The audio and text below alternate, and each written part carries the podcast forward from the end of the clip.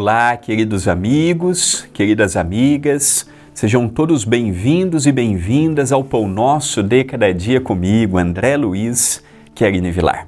Agradeço à TV A Caminho da Luz e ao Centro Espírita Perdão, Amor e Caridade pela honra de estar aqui todos os dias, dia após o outro, em que juntos, tanto eu deste lado quanto vocês deste outro lado, meditando, refletindo e interiorizando pequenos conceitos que modificam uma vida. E que a frase de hoje possa ter este impacto de nos trazer sentimento de renovação, sentimento de transformação, sentimento de melhoria e esperança para não olharmos para o lado, é crise de um lado, é fome do outro, é mortes do outro, é guerra aqui, é guerra acolá, é problema aqui, problema acolá. Que tenhamos a nossa força revestida para seguirmos no burilamento de nossas almas. A frase de hoje é de Emmanuel, pelas mãos de Chico Xavier, contido no livro Harmonização, diz o benfeitor. Quem sabe apagar-se na humildade contempla a divina claridade que fulge mais além. Humildade. Quando eu leio sobre humildade, ou mesmo falo sobre a humildade, eu me lembro de Francisco Cândido Xavier, o nosso querido Chico Xavier, um médium que recebeu esta frase. A vida toda dele foi pautada na simplicidade, na humildade. Quantas vezes o Chico não estava com a razão, com a verdade, mas para que uma situação não piorasse, para que amigos não deixassem de falar, para que instituições não ficassem naquele campo eterno de batalhas, o Chico assumia como se ele estivesse errado como se o erro fosse dele, como se fosse uma desatenção dele, exatamente para calar-se, para que uma situação não piorasse.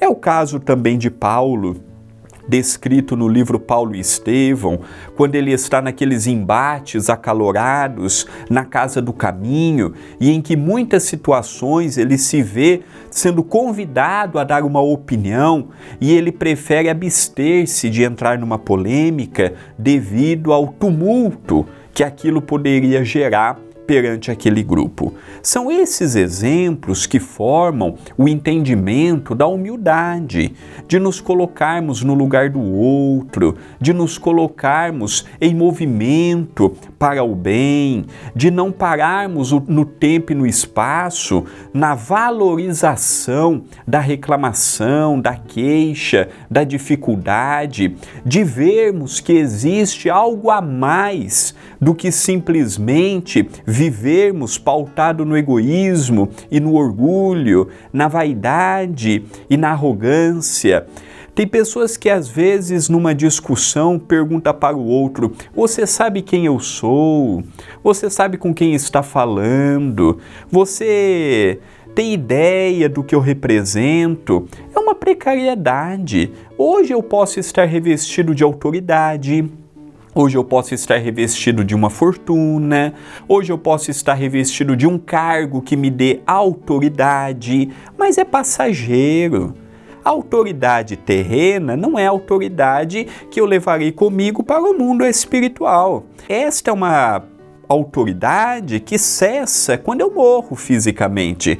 Agora, autoridade moral, aquela que levaremos conosco, onde estivermos, que Emmanuel, com tanta sabedoria, nos fala no dia de hoje acerca desta virtude sublimada, que é nos colocarmos à disposição do próximo, é não nos vangloriarmos dos patrimônios da inteligência, das conquistas pessoais que já juntamos, é fazermos melhor escolhas, é não demonstrarmos superioridade, é não demonstrarmos que sabemos mais do que o próximo, é nos colocarmos no mesmo nível do próximo, mesmo que naquela matéria saibamos mais, tenhamos mais experiência.